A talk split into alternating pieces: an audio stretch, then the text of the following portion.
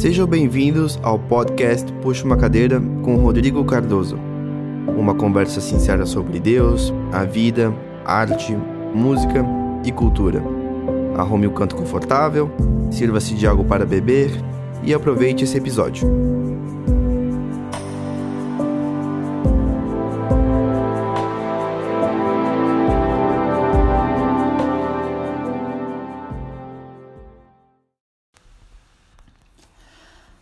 Fala galera, sejam muito bem-vindos a esse primeiro episódio do meu podcast.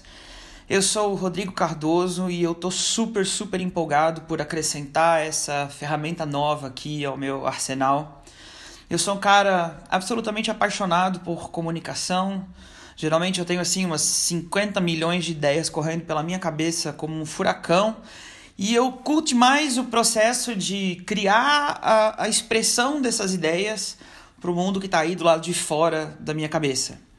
E esse podcast é mais ou menos um exercício nisso. Eu sou um, um seguidor assim super ávido de vários podcasts. Eu, eu curto pra caramba ouvir o processo de pensamento das pessoas. E depois de muito tempo, considerando se eu devia ou não fazer essa parada, eu decidi tomar coragem. É, desde que eu sou adolescente, eu acho que eu posso me identificar como um comunicador eu cresci dentro da igreja e eu sempre fui um cara super intenso no meu relacionamento com Deus. E esse é o, é o tipo de coisa que né, derrama para fora da gente. Eu acho que, sei lá, quando eu tinha uns 14 anos eu comecei a, a pregar. E uns anos depois eu aprendi, assim, com, com muito esforço, a arranhar uns acordinhos no violão e virei um pseudo músico. Comecei a cantar um pouquinho no começo daquela tragédia e eu fui, né, melhorando com o tempo. Mas essas, essas duas ferramentas abriram muita porta para mim. E hoje são quase 16 anos depois. E quase todo fim de semana eu estou em algum lugar diferente. Ou tocando, ou falando, ou fazendo as duas coisas, mas, mas essencialmente eu estou comunicando as verdades que estão dentro de mim.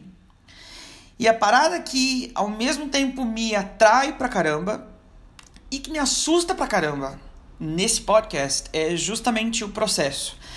Tipo, ó, eu, eu recentemente li um livro muito fantástico e, e na introdução o autor disse uma frase que reverberou assim pelos espaços do meu, do meu coração. Ele disse o seguinte: esse livro não tem tanta pretensão de ser um livro de respostas, mas sim um livro de perguntas. E é exatamente isso. É, o que eu quero não é tanto compartilhar as respostas com vocês, mas, mas as perguntas, entende? O, o processo, as, as dúvidas, as crises que me impulsionam na direção da verdade. É, é uma tentativa minha de ser hiper, hiper honesto e tirar ao máximo que eu conseguir a máscara que cobre o meu rosto para compartilhar a minha jornada com vocês. E para eu definir uma parada aqui, para mim a verdade suprema não é tanto uma ideia mas a verdade pode ser definida em uma pessoa, na pessoa de Jesus Cristo, porque eu acho que olhando para ele a gente descobre tudo. Mas também deixa eu esclarecer que, que para mim, religião, seja ela qual for, na verdade, é só uma tentativa humana de explicar Deus. E geralmente ela vem carregada dos nossos próprios achismos e preconceitos e tudo mais. E especialmente ultimamente eu tô absolutamente sem paciência para religião, porque o que me interessa mesmo é essa jornada em direção à verdade, que não seja adulterada pela nossa cultura religiosa. Então, é, é claro que nesse podcast a gente vai falar de Deus pra caramba, no sentido de que a gente vai falar da vida pra caramba, e de arte, e de música, e filmes, e livros, e sei lá é o que. Qualquer coisa que, que me inspire a pensar em alguma coisa e querer compartilhar com vocês o processo de pensamento.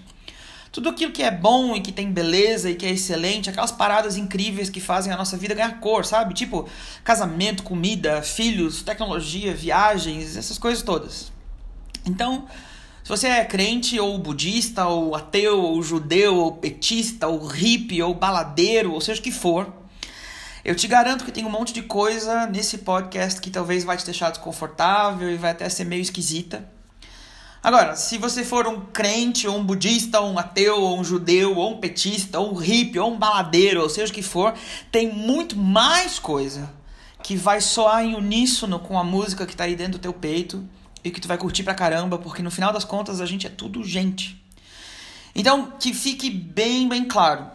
O público desse podcast é super, super específico. Por favor, se você não se enquadra aí nessa categoria de gente, procura outra coisa para ouvir, fechou? Mas então vamos mergulhar aqui juntos nesse primeiro episódio que eu chamei de Puxa uma Cadeira, que inclusive é o nome desse podcast. Pega aí a tua xícara de café, ou de chá, ou de qualquer coisa que você curte beber e vamos trocar uma ideia. Eu estou sentado aqui no meu escritório, tomando um cafezinho e vamos conversar. Como esse é o, o episódio inaugural, né, o primeiro, eu achei importante dar um pouquinho de contexto para vocês. Então eu quero me, me apresentar um pouco melhor e contar um pouco da jornada que me trouxe até aqui. É, eu prometo que isso não é um exercício egocêntrico, né? Mas na verdade é uma, é uma tentativa de construir uma estrutura mais ampla para tudo que a gente vai falar aqui nesse podcast daqui para frente. Então vamos lá, eu tenho 29 anos, eu sou casado há 5 anos e alguns meses com a pessoa mais incrível desse planeta, a Alina. Eu sou absolutamente apaixonado por ela, ela me faz feliz pra caramba. Nesse momento a gente vive no Brasil, numa cidade chamada Blumenau, em Santa Catarina. Mas na verdade a gente se conheceu em Israel, a Ali é israelense, ela cresceu lá com, com a família. E eu fui morar em Israel com 18 anos, estudei lá um monte de coisa. E eu né, conheci ela lá. A gente namorou e casou, e uns anos depois de casados, a Ali né, mostrou que não era só corajosa de passar a vida comigo, de casar comigo, mas também de deixar a cultura e a família dela lá longe e vir morar um tempo comigo aqui no Brasil. Eu, eu tava morando em Israel já por uns oito anos e, e depois de tanto tempo longe, eu queria passar uma estação um pouco mais perto da minha família aqui no Brasil. E os detalhes dessas coisas a gente fala um pouquinho mais pra frente aqui. Mas, é, assim, pra vocês me conhecerem um pouco melhor, eu sempre fui um cara muito, muito inquieto. Não no sentido de eu ser descontente com as coisas, mas eu, eu sempre tive, e eu inclusive ainda tenho aquela, sabe aquela pulga atrás da orelha? aquela coisa que me faz me lançar de cabeça na vida e acreditar que a nossa existência nesse planeta minúsculo aqui no meio do universo gigante tem que valer para alguma coisa mais do que só o óbvio. E quando eu era adolescente ainda, eu tive algumas experiências muito fortes com Deus. E acreditar que existe um Deus que se importa, que se envolve no caos da humanidade, foi uma parada que agarrou meu coração. Eu era daqueles caras que podia passar horas sonhando e pedindo e orando para Deus me deixar fazer parte de tornar o mundo melhor, sabe? Aquele, aquele tipo de gente que pensa assim: custa o que custar para mim, eu vou ver um mundo com menos justiça, com menos pobreza e sei lá o quê. É claro que na época isso era tudo hiper romantizado. Na minha, na minha cabeça de adolescente eu não fazia nem ideia de como que essas coisas podiam acontecer na prática. Na verdade, eu nunca tinha considerado muito a prática de todas aquelas coisas lindas que eu almejava na teoria. Porque a teoria delas em si já era super satisfatória. Ou pelo menos foi por um tempo. E eu fui para cima, cara, com tudo que eu tinha, fui para dentro desse mundo, fiz escola de preparação ministerial para ser um missionário, fui para mais conferência do que dá para contar. Eu, eu amava aquilo tudo e esse mundo era, era super empolgante, era agitado pra caramba. Sem contar que eu sentia uma conexão real com Deus, que era sempre alimentada naquele ambiente. E, e é, para deixar claro aqui, eu não estou sendo crítico de nenhuma dessas coisas, elas são todas maravilhosas, ainda fazem parte demais da minha vida hoje em dia. Só que o que começou a acontecer comigo, que foi totalmente por escolha minha, é que deixou de ser saudável. Deixa eu dar um exemplo. Desde que eu sou criança, por exemplo, o meu pai tem um Jeep amarelo, um original de 1960, uma coisa linda assim. E desde que eu sou pequeno, nosso programa de fim de semana, sempre que dava, era empacotar a família para cima do Jeep e fazer uma trilha.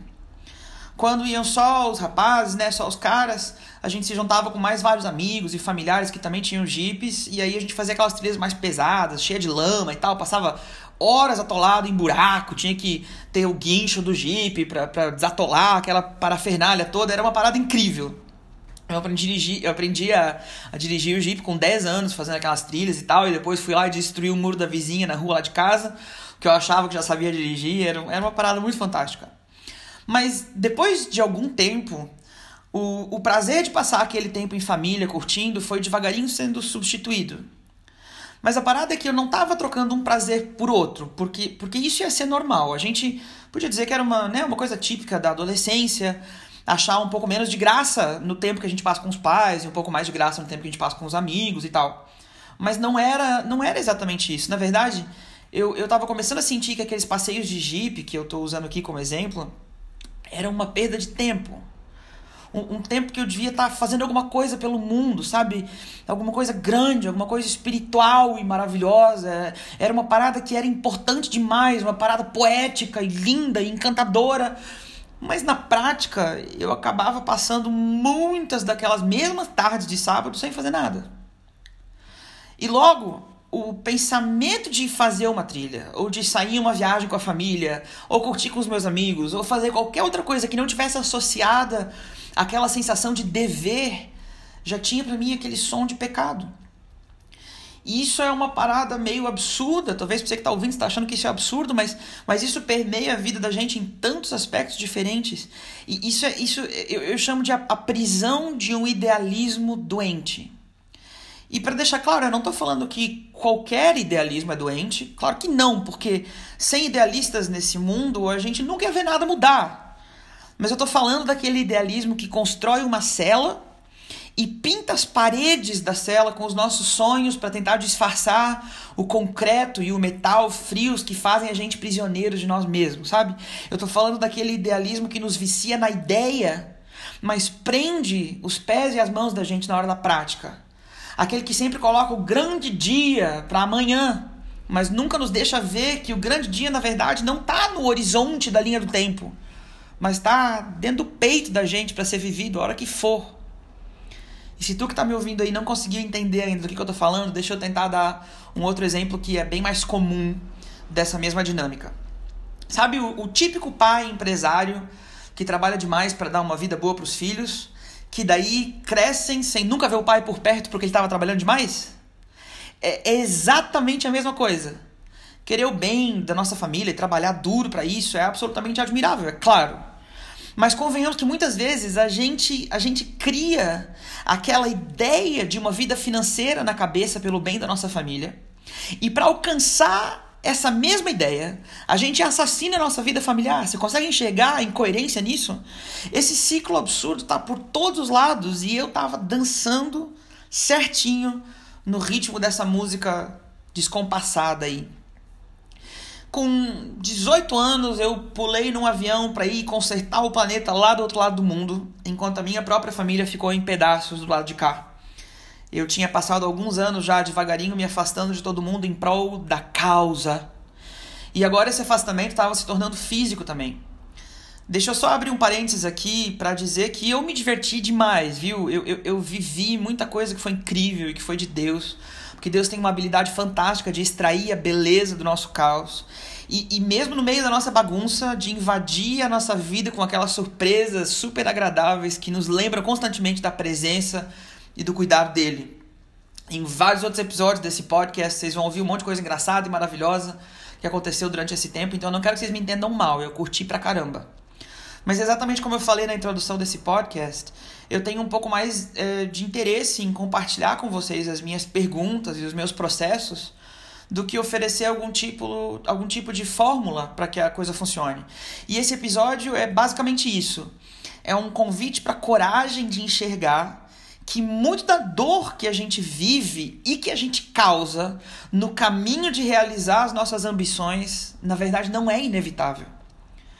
E sei lá, quem sabe até o final desse episódio você tenha a coragem de admitir que alguns dos relacionamentos perdidos, talvez algumas das amizades rompidas, algumas das ofensas, alguns dos ressentimentos aí, na verdade, não foram causados é, é, por pelo acaso ou, ou, né, mas foram causados por, por escolhas nossas que podiam ter sido diferentes.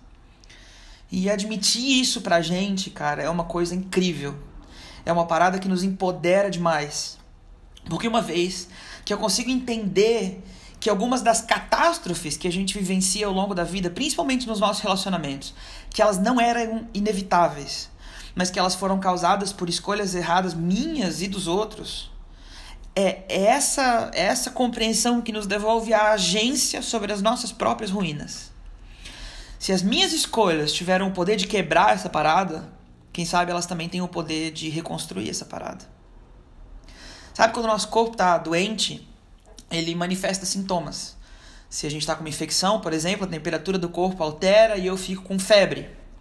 Os sintomas são sempre desconfortáveis, mas no final das contas eles servem para salvar a nossa vida. Eles nos alertam de que eu preciso ir no médico fazer uns exames, né, sei lá, diagnosticar os sintomas de forma errada pode ser uma coisa fatal. Inclusive, uma das situações assim mais desafiadoras que eu tenho vivido nesses últimos dias tem sido de acompanhar um amigão meu na batalha que ele está passando contra o câncer. Por quase um ano, esse meu amigo sentia dores de garganta, tinha lá um caroção no pescoço. Ele foi no médico inúmeras vezes e disseram que era só uma infecção por causa do esforço que ele faz sendo cantor. Foram meses tomando antibiótico, analgésico para mascarar a dor e tal. Mas no final das contas, a gente descobriu que não era uma, uma lesão corriqueira por causa do esforço, era câncer de garganta, cara. Agora, depois de quase um ano tratando sintoma, é que meu amigo começou a tratar o problema e está no caminho da recuperação, graças a Deus. Mas você está vendo, aqui está uma grande chave para a gente entender como esse idealismo doente funciona. Ele nos convence que os sintomas que a vida está manifestando para que a gente de alguma coisa entenda que a coisa está errada, na verdade são só uma lesão pelo esforço, são só uma consequência inevitável do que você faz e de quem você é. Toma aqui mais uma dose de orgulho pela manhã, uma injeção de autopiedade toda noite e os sintomas vão ser amortecidos e tudo vai ficar bem.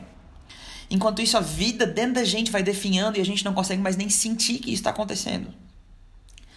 E, e, se você é um idealista e sonhador igual eu aqui, eu queria te desafiar a dar uma encarada de frente no status quo de algumas coisas. Para de usar essa bússola que tá aí dentro do teu peito para chegar na terra do nunca, mano. E usa ela para ver algumas coisas diferentes no aqui e agora, sabe? No contexto da minha vida, por exemplo, eu tinha algumas na verdade, algumas algumas verdades que que na real só alimentavam uma narrativa confortável. Deixa eu explicar. Uma das, das mais comuns é, uma das verdades mais comuns, né, que, que para eu, eu exemplificar para vocês, principalmente assim em âmbitos é, religiosos é essa, essa máxima aqui, ó. Liderança é solitária. Inclusive, cara, eu aprendi isso aí na escola ministerial. Mas se eu parar para pensar, essa máxima é o chavão perfeito para quando os meus relacionamentos se deterioram porque eu tô me tornando uma pessoa difícil. Aí o cara vai lá, se torna um controlador de marca maior e todo mundo à nossa volta começa a se afastar ou ter medo da gente. E o medo é, é o extremo oposto do amor, então os nossos relacionamentos verdadeiros começam a acabar, a gente fica solitário. E ao invés de reavaliar o que está rolando na nossa vida, a gente só repete a máxima do líder. A gente diz: ah, não, liderança é solitária, solidão é a minha cruz.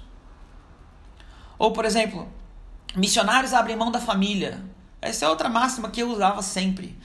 Porque, na verdade, passar pelo processo de ouvir o conselho dos meus pais levava tempo demais, sabe, cara? Ter, ter estabilidade de caráter e moral para viver aquela estação onde as expectativas da minha família e, e, e os nossos próprios sonhos ficam batalhando entre si para se alinhar, isso é uma parada muito difícil.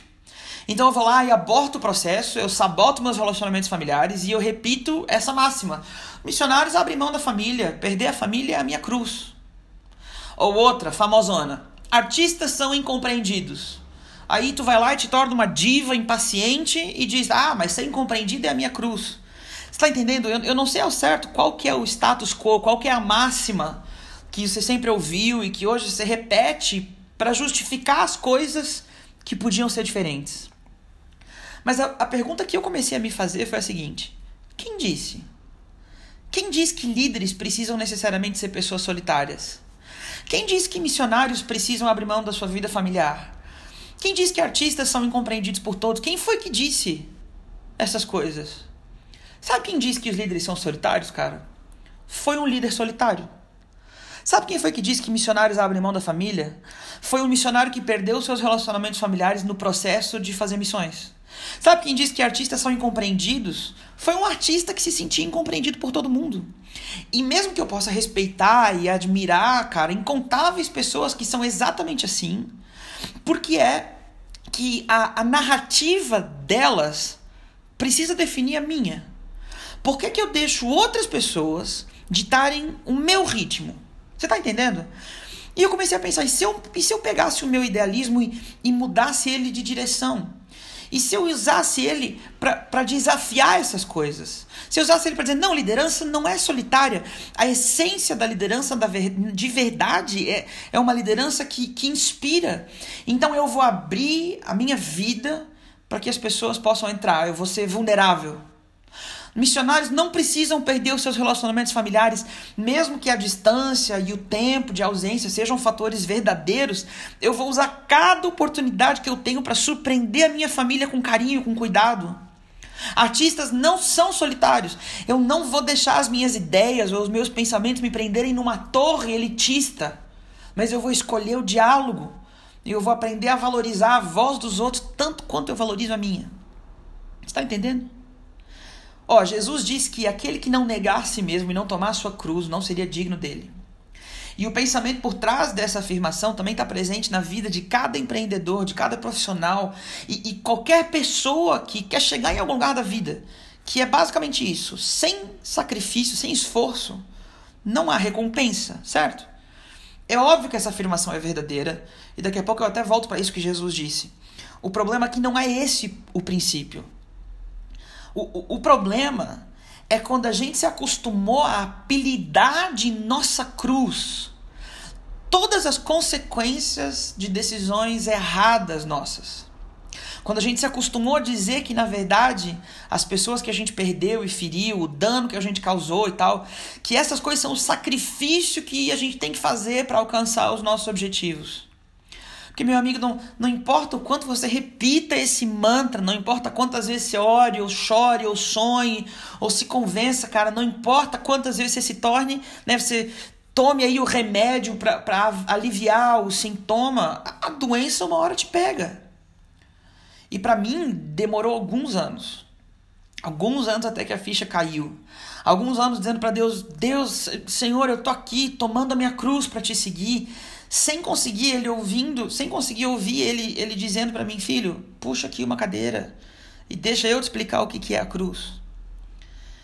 É, eu tava, né, numa, numa época aí da minha vida, eu tava viajando demais. E eu sempre fui apaixonado pra caramba por viajar, sempre. Mas o meu coração tava num estado tão doente que eu comecei a pensar que eu ia morrer cada vez que eu entrava no avião. Eu, eu me sentia cada vez mais sozinho. Eu já estava casado nessa época mas eu me sentia completamente distante da minha, da minha esposa. A gente se amava demais. Só que, cara, líderes são solitários, e missionários abrem mão da família, e artistas são incompreendidos, e, e, e tinha uma barreira que eu chorava e orava para conseguir quebrar e não conseguia. Homem adulto já, meu, casado, eu chorava de saudade dos meus pais, mas eu não conseguia passar a mão no telefone para ligar para eles. O que eu amava fazer tinha perdido completamente a cor. Eu viajava para tocar e falar com as pessoas e contava histórias do campo missionário, mas eu saía das plataformas pensando, cara, que droga, porque nada disso é mais verdade para mim, é só verdade para os outros, só funciona para os outros. Os pensamentos assim de, de tocar mais uma música na frente de alguém me dava um frio na barriga. E não aquele, aquele frio gostoso, sabe? Aquele que dá quando você sabe que uma parada ruim vai acontecer. E essa, essa mesma história se repete tantas vezes. O cara começa jovem, apaixonado pela coisa, e depois começa a, a ter pavor daquela mesma coisa. Por exemplo, vai lá, abre uma empresa, no começo só, só consegue falar dela, não consegue nem dormir de tão empolgado, e uns anos depois, até independente do sucesso, o cara não suporta mais o pensamento de colocar o pé dentro da empresa, nem mais um dia. Ele, ele, ele se torna escravo do seu próprio ideal, o, o sonho se torna um pesadelo. Mas eu repito que eu falei ali ainda há pouco. Admitir para si mesmo que essas coisas todas começaram com escolhas minhas, cara, é poderoso demais. Porque isso me devolve a agência sobre as minhas próprias ruínas. E às vezes isso é tudo que a gente precisa. Para mim, tudo começou a mudar com uma conversa sincera com Jesus. Eu, eu, eu, passava muito tempo orando, escrevendo, tendo diálogo com Deus, sempre assim, essa, essa sempre foi a minha vida. E eu descobri ao longo dos anos que ele é paciente e que, na verdade, ele curte a vida no meu ritmo. Então, ele, ele sempre estava lá, esperando por aquele dia que a fachada ia despencar, sabe? E eu lembro de quando eu tive a coragem de dizer para Jesus, cara, eu não aguento mais. Eu não quero mais isso. Isso aqui nunca foi o meu sonho. O meu sonho era viver paz, justiça, alegria. É, era ver muita gente vivendo isso também. Essa parada toda que eu tô vivendo não tem nada a ver com aquilo que me deixava acordado de noite quando eu tinha 15 anos, sabe? E eu não faço ideia do que fazer. E, e admitir isso para ele e para mim mesmo foi muito, muito forte para mim. Eu lembro que eu, eu voltei de viagem para casa eu peguei a minha esposa pela mão e eu disse: Ali, vamos dar uma volta comigo? E a gente saiu para caminhar na praia. Eu fui lá, aluguei duas cadeirinhas, a gente sentou perto do mar. E, e eu tive aquela mesma conversa que eu tinha tido com Jesus, eu tive agora com a Alina. E, de novo, me entende que a gente vivia junto, a gente era casado, a gente conversava todo dia, só que dessa vez foi diferente. Dessa vez eu expus mesmo os meus medos, as minhas decepções. E para ser bem sincero, eu, eu nem sei nem sei explicar por que, que foi tão diferente. Eu, eu acho que talvez é porque eu já estava começando a ser uma pessoa diferente por dentro. Eu estava tão desesperado, tão disposto ao que fosse preciso para voltar para um lugar onde eu conseguia me sentir gente de novo. O, o, o próximo passo dessa jornada foi com os meus pais. Nessa altura, eu e a Ali tínhamos nos mudado fazia poucos meses de volta para o Brasil mas a gente ainda continuava super distante da minha família, a gente vivia em uma base missionária. E, e Deus plantou na minha cabeça o pensamento constante de que tinha chegado a hora de voltar para casa, cara, que eu, que eu precisava passar um tempo de novo com os meus pais. A gente tinha uma casa bem grande em, em Blumenau e por um tempo, para consertar isso tudo que estava quebrado dentro de mim, a gente precisava voltar para lá. E, e, a princípio eu fiquei super preocupado porque eu já estava casado e como é que eu ia voltar, sabe, com esposa, com tudo mais, para morar na casa dos meus pais. Mas, mas no final a Ali sentiu a mesma coisa que eu e eu, eu queria coragem de ligar para os meus pais. E de novo, eu amava meus pais, a gente se falava de vez em quando, eles sempre me apoiaram em tudo. Só que eu tinha trancado eles pro lado de fora do meu coração e escondido a chave, sabe? Mas dessa vez eu, eu liguei e abri a porta. E alguns dias depois disso, a gente fez a transição e foi de mudança de volta para casa. A gente foi recebido, né, pelos meus pais, dois lindos e tal, que tinham preparado um quarto para eu e minha esposa, pra gente ficar super bem, super confortável. Tinha uma comidinha deliciosa, como sempre, esperando a gente para jantar. E depois do jantar, eu lembro que a Ali, a Ali subiu e foi descansar, minha mãe também, tava todo mundo cansado da mudança e tal. E ficamos lá embaixo só eu e o meu pai. E ele olhou para mim e disse: "Filho, puxa aí uma cadeira, senta aqui comigo. E eu lembro que nós dois sentamos em volta da mesa na cozinha e ele olhou nos meus olhos e disse uma das coisas que mudaram minha vida para sempre, cara. Ele me disse: Agora você tá em casa, filho. Os, os teus problemas não são mais teus, eles são meus problemas. Os teus desafios não são mais teus desafios, eles são meus desafios. Eu sabia que esse dia ia chegar pra gente. Agora descansa, você está seguro. Eu, eu, já, né, passou um tempo e até hoje, só de começar a pensar nisso, eu começo a chorar igual uma criança pequena, porque essa, essa conversa é, me marcou demais. Isso é uma coisa que eu meu pai a gente tem em comum. A gente é igual a manteiga derretida, eu choro por qualquer coisa, qualquer coisa. Mas o ponto é que, é, mesmo eu, eu sendo adulto, eu sendo casado, eu tendo experiências incríveis ao redor do mundo inteiro, me faltava aquele descanso. Me faltava aquela segurança porque eu mesmo tinha me privado dela, entende? Aquela conversa e os meses que seguiram com a gente vivendo juntos, cara, aquilo lavou a minha alma e, e consertou umas coisas que eu nem sabia que estavam quebradas. E na verdade, meu pai faleceu alguns meses depois dessa conversa.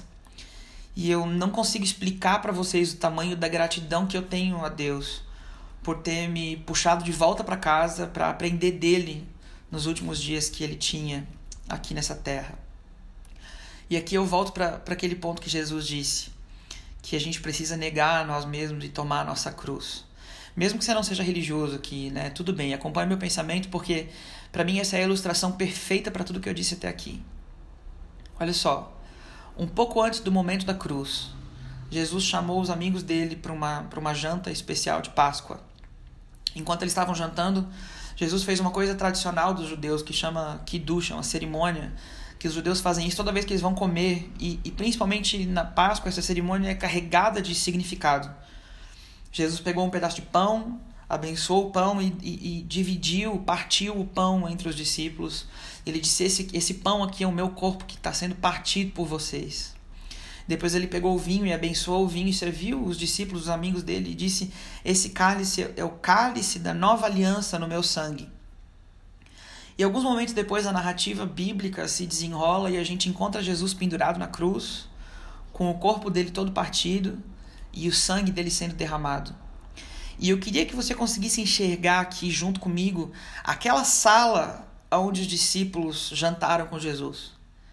E lá no meio da sala, umas, umas tábuas grandes de madeira pesada na horizontal, que eram a mesa. Agora imagina comigo a cena da cruz, aquele monte onde Jesus foi crucificado. E, e imagina de novo umas tábuas grandes de madeira pesada, só que dessa vez na horizontal.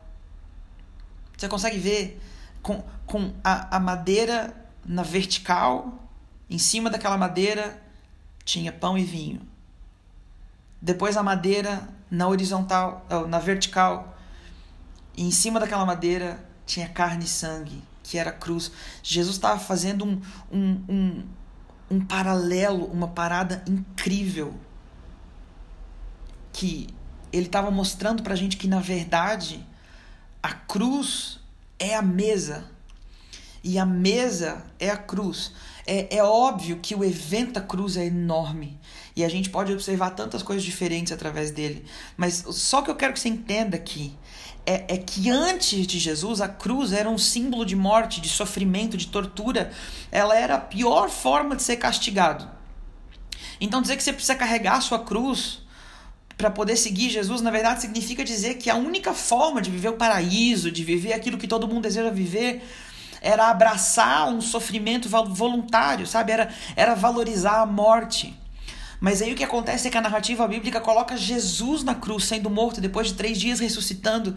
E, e aquilo que era o maior símbolo de sofrimento, de dor, na verdade se tornou um símbolo de, de esperança e de vitória, até mesmo sobre as situações mais perdidas e impossíveis.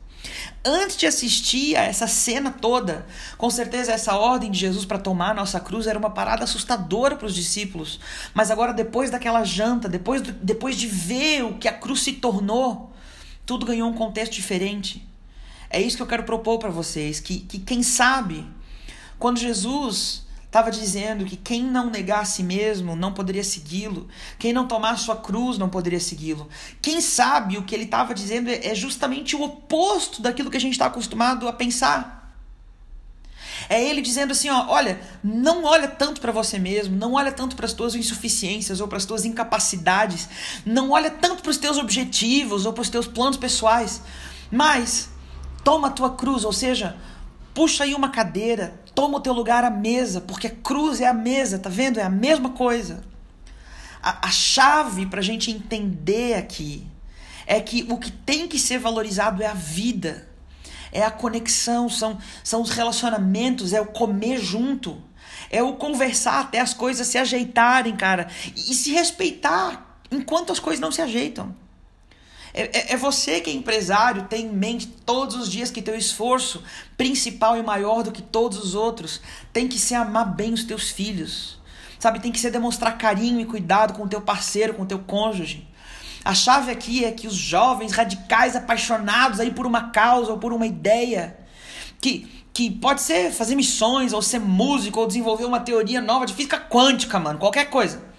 Que no final da parada você vai ser infeliz se estiver sozinho. Então, se desafie, se esforce, se supere, passa mesmo noite sem dormir, estude, escreva, arrisque, mas por favor, de vez em quando, puxa uma cadeira e viva. Meus amigos, eu quero dizer para vocês que eu acredito que a nossa geração pode mudar a história das famílias desse país, cara. Sabe, eu, eu sonho com uma parada de, de passar assim mais uns 20 anos e fazer um churrasco com os meus amigos e com as nossas famílias. E, e daí ficar observando os filhos da galera. E ver que ali tem uns, uns filhos de pastores que tiveram pais presentes e que nunca se sentiram trocados pela igreja. Ver que tem uns filhos de empresários que nunca se sentiram comprados com coisas para preencher a ausência dos pais. Ver que os filhos de alguns músicos se tornaram matemáticos e que os filhos de alguns engenheiros se tornaram artistas, sabe? E principalmente ver que nenhum daqueles filhos viveu o divórcio dos pais. É isso que me mantém acordado agora, meus amigos. É, é sonhar com esses casais jovens que são meus amigos hoje, que são namorados, noivos ou até casados, e, e pensar que se a gente entender essa parada direito, nenhum de nós vai precisar continuar sendo escravo dos nossos erros e, e colher a consequência até da morte dos nossos casamentos. A boa notícia, o evangelho, a boa notícia, né, por assim dizer, é que a cruz na vertical para a morte foi para Jesus. A cruz na horizontal para a vida, que é a mesa, é a que é para nós. Então, por favor, cara, puxa uma cadeira aí e viva um pouco hoje.